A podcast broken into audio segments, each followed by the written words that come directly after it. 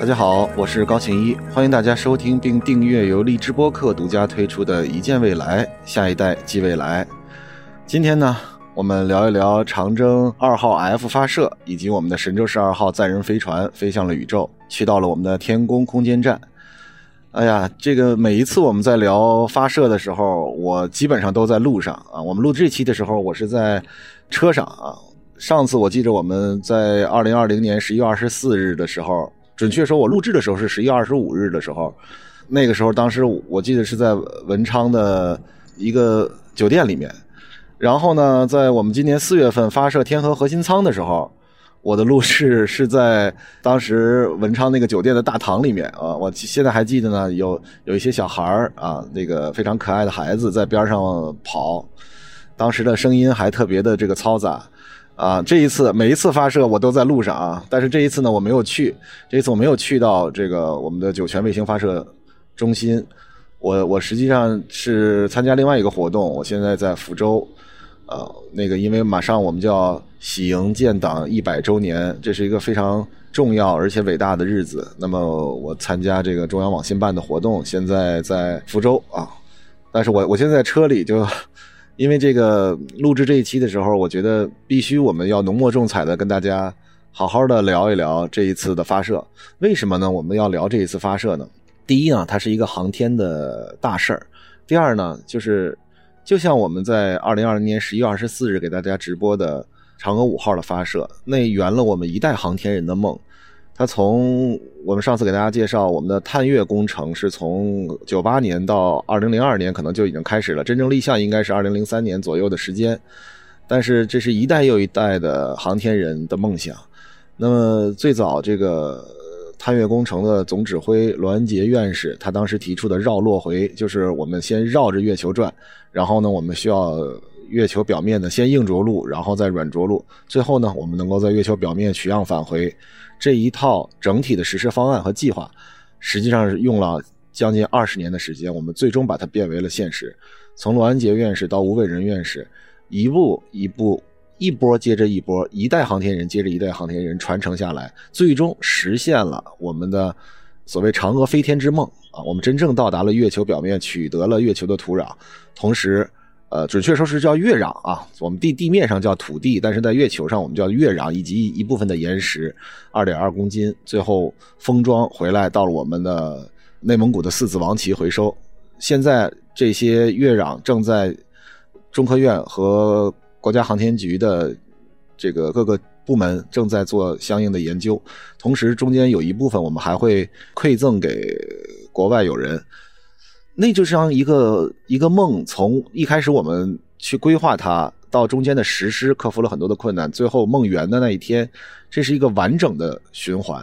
那么这一次的发射，六月十七号的早上的九时二十二分。长征二号 F 遥十二运载火箭在酒泉卫星发射中心点火发射，带着我们的神舟十二号载人飞船飞向宇宙。在升空之后的五百七十三秒，神舟十二号载人飞船成功的实现与火箭之间的有效分离，进入了预定轨道。那么进入轨道之后呢，我们的神舟十二号是与我们之前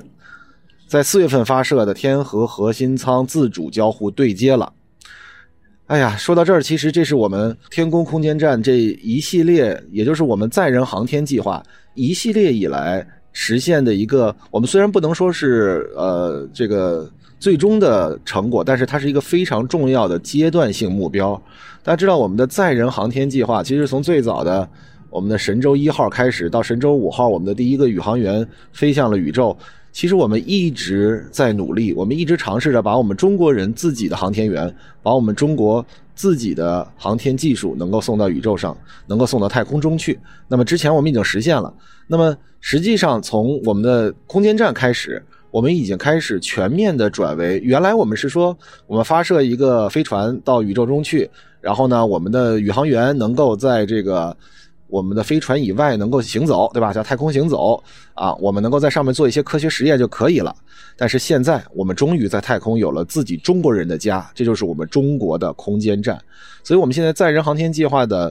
呃，已经全面转入空间站的建设了，因为我们已经不需要再去证明我们可以把航天员送到太空，我们也不需要去证明我们完全可以实现能够在舱外行走，能够在舱外进行一切的科研工作。我们现在是需要把一整个的，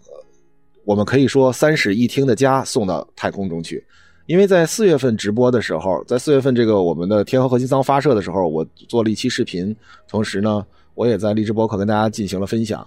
我们到底在做一件什么样的事情？其实我在上次已经跟大家简要的介绍了一下，但是这一次，实际上我们通过四月份发射天河核心舱，五月份我们的天舟货运飞船发射上去之后，已经与我们的天宫空间站交互对接了。我们的呃兵马未动而粮草先行，我们有一百六十箱的这个快递，实际上已经在五月份的时候由。天舟货运飞船已经送到了我们的天河核心舱，也就是送到了我们的空间站。那么在这一次，也就是六月份六月十七号的这次发射，实际上就是把我们的三位宇航员送到了我们的空间站。现在宇航员们已经在空间站里面进行科研工作了。很有意思的是，他们已经开始在拆那一百六十件包裹了。那一百六十件包裹里面什么都有，呃，有他们吃的，有他们用的，然后有他们的一些科研设备。呃，同时还有一个太空自行车啊，是给他们健身用的，非常有意思。一会儿我们会给大家介绍一下，在太空中他们都有什么，在太空中我们的宇航员需要吃什么啊。那么这一次我们上太空的三位宇航员分别是聂海胜少将、刘伯明少将，以及啊我们的一个新的航天员，第一次上天的是我们的汤洪波。那么这三位宇航员送到太空，这实际上就在这一次发射。以及到现在为止的一系列后续的成果证明，神舟十二号发射取得了圆满成功。我们的天宫空间站已经正式标志着已经成为一个有人值守的空间站。这三位宇航员将会在空间站里面待三个月的时间，会做很多的测试以及科研实验。那么我们先回顾一下，在六月十七号发生了什么？北京时间的六月十七号的十五时五十四分，神舟十二号飞船。飞入轨道以后，顺利实现入轨状态，也就是我们发射了以后，这个之前跟大家介绍过，我们的天河核心舱实际上是在我们的近地轨道，也就是大概在于地面四百到六百公里的地方。啊，当时给大家打了个比方，就是北京到上海的距离是一千到一千二百公里，对吧？那么实际上把它中间啊一半的距离竖起来，那就在天上的距离。地球到月球的距离是三十多万公里啊，所以这是完全不一样的两个概念。所以呢，这一次，首先大家就会觉得，为什么是用的长征二号 F 火箭？第二呢，就是前两次，你看我跟大家做这个荔枝分享和直播的时候，都是在中国文昌航天发射场。这一次为什么会在酒泉卫星发射中心？呃，以及我们准确说叫基地，为什么会在这儿呢？其实啊，主要的原因是，大家想一想啊，我们这个发个空间站是什么呀？是搬家呀。我们实际上是在太空上建了一个属于我们中国人自己的家，这个家很大，有一百一十立方米，这里面有这个三室一厅，它既有两个实验舱，然后也有一个核心舱，我们在里面能干很多很多的事情，然后宇航员还能够有自己分别的一个地方去休息，所以这是一整个的家呀！大家想想，你哪怕开个房车，那得有多大呀，对吧？然后呢，我们的天舟货运飞船。把一百六十个包裹，你想想你搬家的时候那多少个箱子，这得有多重啊，对吧？所以这是非常重的负载，所以我们需要大火箭。这也是为什么我们会用长征五号火箭以及长征五号 B 火箭，这两个火箭都是起飞重量非常大的火箭。而大家知道，如果起飞重量非常大的话，那这个火箭的主体在转运过程里面，大家知道这个发射场包括我们的太原，包括我们的西昌，包括我们的文昌，包括我们的酒泉。都不是卫星和火箭制造的地方呀，我们制造的地方都是在其他地方啊，我不能说是哪里。我们制造了之后，然后转运到那里去。大家想一想，如果呃如果太重了的话，你通过路面有可能运过去吗？大家想想，这可能不能吧？你在路面上，我们无论是有桥，我们还是这个有隧道，还是我们呃甚至很多的桥都承载都承载不了那么重的好几十吨的东西，对吧？所以，如果太大的话，我们就只能通过海运，而文昌是在海南，它是能直接通过海运就把我们的大火箭以及我们的负载运到这个发射场地。那么，如果它没有那么大的话，那么因为大家想，我们以前发射那么多，从东方红卫星开始，我们其实原来主要都是在太原。呃卫星发射中心，在我们的酒泉卫星发射中心，以及在我们的西昌卫星发射中心。所以，其实我们这一次选择在酒泉卫星发射中心的一个重要原因，也是我们这次只是需要，这是个小客车，这是一个非常舒适的小客车，把我们的三个宇航员送到他们的家，而不需要带那么多的重量。所以这一次，包括大家可以看到这个火箭的外形都是很纤细的啊，很瘦，比这个这个胖五要瘦得多。所以这个是一个小的原因，为什么我们会选择在酒泉卫星发射基地，以及为什么这一次大家直观感觉它不是在文昌，因为大家看它发射的过程里面，那个塔架边上没有像文昌那样的郁郁青青，对吧？因为文昌大家知道是将近热带了，对吧？这个在我们非常南部的地方，那个里面是非常多的热带植物。那么在酒泉卫星发射中心是戈壁荒漠，大家能够看到非常非常这个一个塔，这个发射塔雄赳赳、气昂昂的屹立在戈壁上面，那是很震撼的一种苍凉美。我们继续跟大家来分享，就是这个飞了六个半小时之后呢，实现与天河核心舱前向端口的对接。天河核心舱有好几个端口，我们在那个四月份发射的时候跟大家介绍过，天河核心舱是可扩展的，我们在未来可以加新的模块。现在我们比如说对接了我们的天舟货运飞船，对接了我们的神舟，那么未来神舟十二号的载人飞船，那么之后我们还会有这个两个实验舱飞上去，再之后我们还需要扩展的话，我们还可能会会有新的实验舱去替代现有的这些，所以天河核心舱实际上是与它的前端端口对接，然后呢。此前已经对接的天舟二号货运飞船一起构成了一个三舱组合体，这就是我们所说的目前的啊三室啊或者说两室一厅。但实际上我们当时所说的三室一厅是两个实验舱，这两个实验舱还没有发上去。但是现在我们的已经有了这个货运飞船对接上了，我们的天河核心舱和我们的神舟十二号也对接上了，这样有一个主体有两个与它对接好了的，一个是运货的，一个是运我们的航天员的。那么。这是天河核心舱发射入轨以来首次与载人飞船进行交互对接。那么未来呢，会有很多次交互对接，因为我们交互对接完了之后，这个神舟十二号就会回来返回，我们会带着三名宇航员回到自己的家，那么回到我们的地面。那么再往后，如果我们再有其他航天员上去，其实大家知道，国际空间站在过去的十几年里面，有很多的国家，呃的宇航员都都上去了，而且现在据公开报道。大家知道，现在已经有几名国外宇航员在我们的航天员培训基地在进行培训啊。未来我们也会有国际宇航员登到我们中国的天宫空间站里面去，所以这是非常有意思的一件事儿啊。那么现在我们构成的这个主体呢，之后首次与飞船对接了之后，一个历史性的时间就是十七日的十八时四十八分，聂海胜、刘伯明、汤洪波三名宇航员先后进入到。天河核心舱并按计划开展相关工作，这就标志着我们中国人首次进入自己的空间站。那么我们之前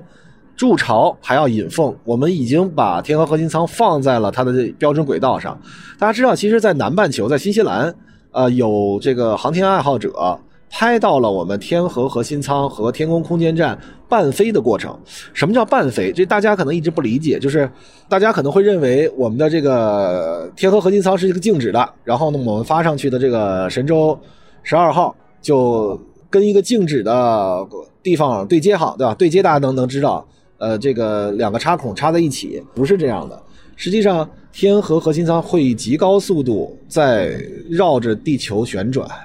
那么这个速度是非常快的。那么实际上，神舟十二号飞上去之后，要以它同样的速度叫半飞，就是两个人相对静止，这两个呃航天器相对静止。但是实际上，相对地面的话，它们都是在高速运转。所以为什么我们说这个交互对接就好像在移动的车上打出一发子弹，两个人同时打出一发子弹，这两个子弹还能碰上，这是一个非常高难度的动作。那么在南半球，在新西兰，实际上是有人在。夜晚拍到了天河核心舱和这个我们的神舟十二号伴飞的这个过程，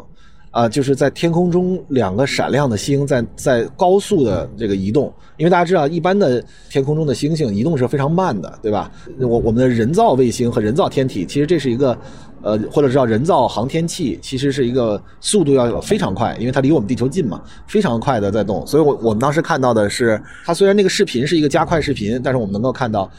呃，明显的有两个，一大一小，一闪一闪亮晶晶，满天只看这两颗小星星在天空上飞行，那个感觉真的是我们中国人的骄傲。哎呀，真是这个说起来脑子里就能勾勒出当时那个画面。那我们继续说点这个硬核内容啊，就是我们现在刚才我们给大家介绍了，就是我国现在有四个这个卫星发射中心啊，每个卫星发射中心呢都有不同的发射任务。那么我们刚才说这一次发射是在酒泉卫星发射中心，它是在一九五八年建立的酒泉卫星发射中心，它是我国建设最早、规模最大的综合性导弹卫星发射中心，也是我国唯一的载人航天发射场。大家知道什么意思了吗？就是文昌航天发射场，实际上它只能运货，而我们的每一次的这个长征火箭所运载的这个神舟从一号到十二号，都是从我们的酒泉卫星发射中心发射的。那么选择酒泉卫星发射中心作为载人发射场呢，有五个方面考虑，我给大家简要梳理一下啊。第一呢，是酒泉卫星发射中心的各项设施比较齐全，因为大家知道这是一九五八年我国就已经建设了好了的，开始建设吧，我们的这个酒泉卫星发射中心，所以呢，它的各项设施比较的这个齐全，具备雄厚的物质基础。而且呢，它能有效满足的相关任务需求，因为大家知道啊，发射一个火箭或者发射一颗火箭所承载的卫星，需要配套的设施是非常多的，需要保障的团队也非常的大，而且里面所涉及的环节也非常的多，包括这个测控，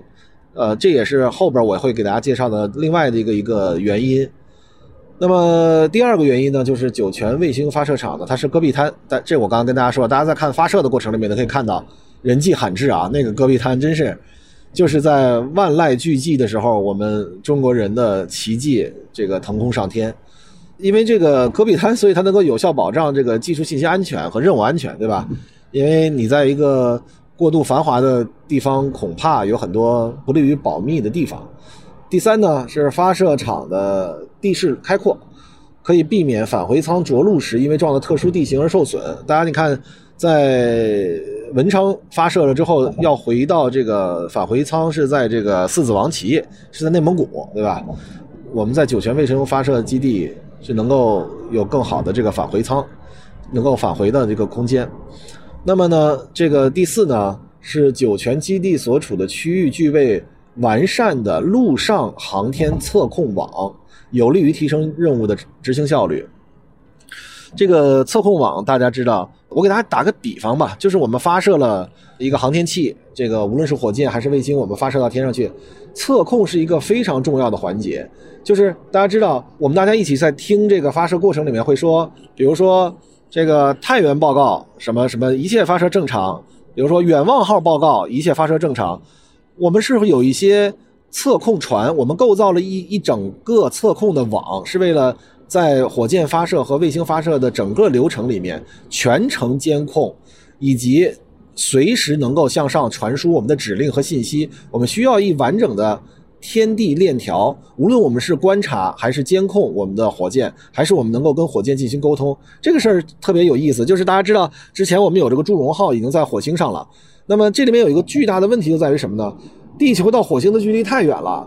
我们用一句不恰当的话叫做“白天不懂夜的黑”，你永远不懂我伤悲。这个祝融号在火星表面上往前走的过程里面，它如果遇到什么样的情况，它的摄像头捕捉到了信息，传回到地面，地面判断再告诉他我如何避障，我如何怎么样去做指令，这是一个非常时效慢的流程。大家知道，就好像说。原来，如果我们的这个通讯方式，因为现在我们在地面上的通讯方式，我们已经有五 G 了，然后马上我们的随着这个通信技术的发展，六 G 也会到来。地面上我们觉得这没有时延呀，对吧？之前我们告诉大家，五 G 最大的优点在于它没有时延，对吧？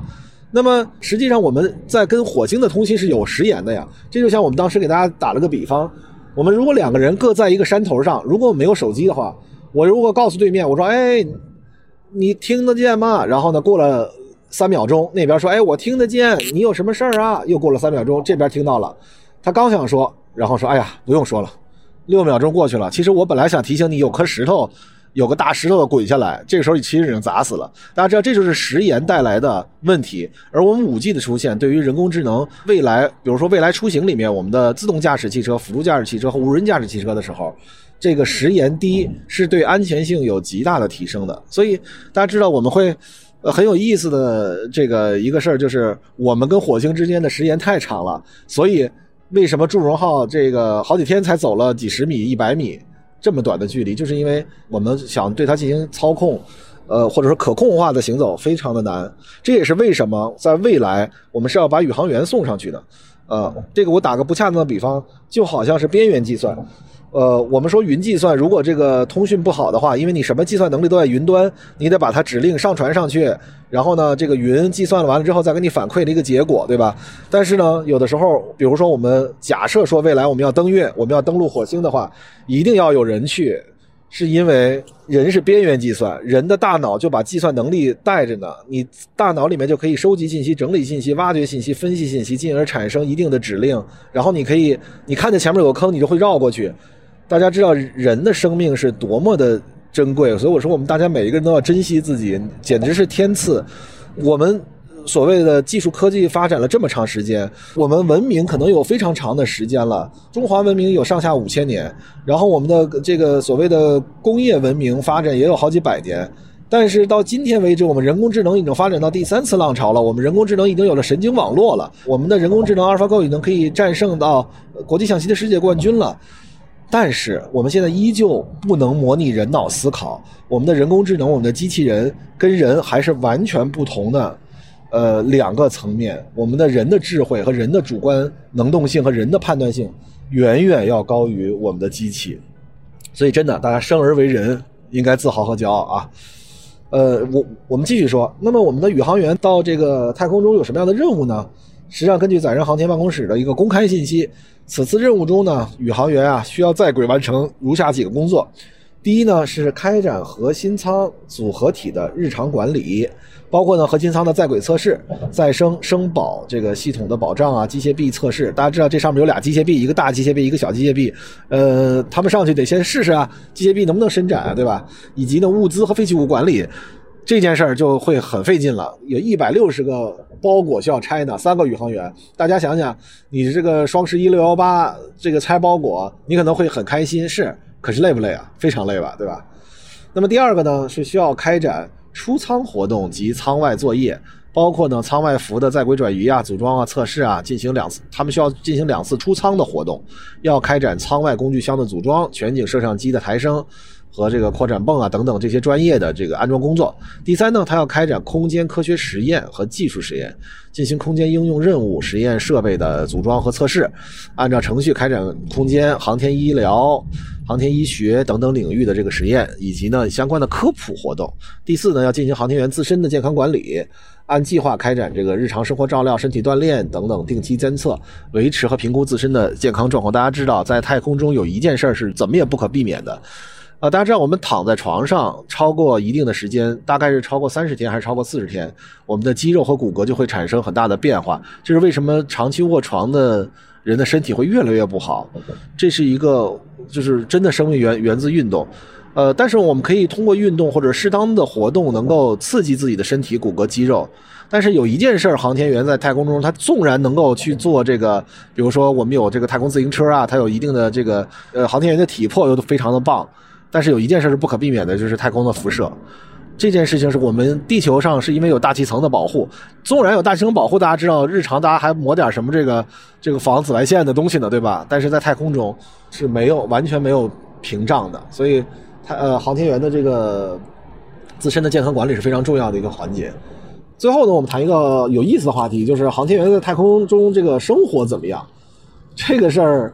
大家之前一直听说的就是宇航员在太空里面。有吃有喝是吧？这个菜单大家都已经看到，有鱼香肉丝、宫爆鸡丁，对吧？大家脑子里想的就是说现在开饭了，然后三个宇航员拿个饭盒啊，下边一层米饭，上面鱼香肉丝、宫爆鸡丁、京酱肉丝啊，水煮鱼就开始铺上，然后呢，呃，端个饭盒，三个人就坐在那儿开始吃了。其实，在太空中不是这样，虽然吃的真的是鱼香肉丝，真的是宫保鸡丁，也许真的会有假设说有辣，因为我们有一位宇航员是喜欢吃辣。含有一定的辣酱，但是他们所吃的是需要第一不是拿饭盒，他们是一个类似于像像这个流体的，能够迅速进嘴然后吞咽的这样的一个呃凝胶状的固体，我们这么理解就可以了。因为大家知道，其实，在地面上，比如说当年我们在战争时期，是有这个压缩饼干的，是这个打仗的过程里面拿出一块压缩饼干直接吃，然后他这个喝口水，马上就充满饱腹感。但是现在我们的航天食材已经完全进化了，我们是有很多的这个真的鱼香肉丝，但是呢，它是一定要做成没有骨头。因为宇航员是直接吞咽的，它不是能够像吃饭似的，我们一会儿夹口菜，然后还能吐点骨头，这是不可能的，一定要无骨，而且要小巧。大家看宇航员在天空中都是往嘴里挤的这样的状态，所以大家设想的拿个饭盒打饭的情况是不会发生的。然后呢，在太空中呢，他们能干什么呢？啊，大家知道这个，看很多公开报道，他们到天上之后第一件事就是先装 WiFi。大家会觉得，哎呦，装了 WiFi 了，那这个。是不是能够随时这个打开荔枝播客来听听这个一见未来啊？是不是能不能呃刷刷某音啊？能不能打开微博啊看看热搜啊？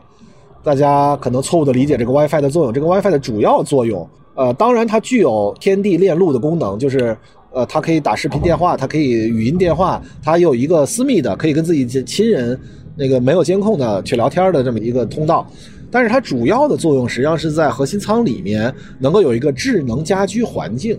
它实际上是让这个我们可以说屋子里吧，屋子里的光线可调呀，温度可调呀，然后很多的这个设施可调，所以呢，它其实是一个绝大多数是一个局域网啊，当时也有一部分是能够跟地面，大家知道，通讯是这个链路的建立是很很困难的，那么地面绕着地球旋转的这个。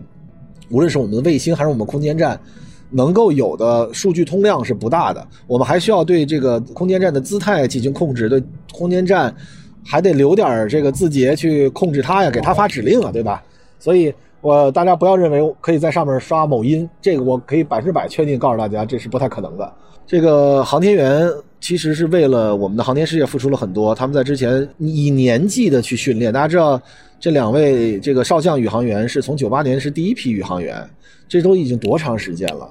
呃，一年一年的为了这个发射任务来做准备。其实大家知道，这个在空间站里面也需要去做准备，因为大家知道有三个月的时间，你们只其实九十天。大家知道之前我们有这种。呃，纪录片去看说这个，呃，我记得当时在北航也有，就是假设模拟你你自己在月球，那么让你在那待多少天，你可以，呃，参试的学生们其实最长坚持了，我我估计一好像是最长坚持了几十天吧。就是大家知道，其实这个在太空中所需要面对的问题，跟我们在地面上所面对问题是完全不同的。所以我期待着在九十天之后，也就是在这个。呃，我们的三位宇航员回来之后，我给大家再次梳理一下，在这九天里面，我们的宇航员在太空中都干了些什么。那么，我们今天就说到这儿，谢谢大家今天的陪伴，我们下次再见。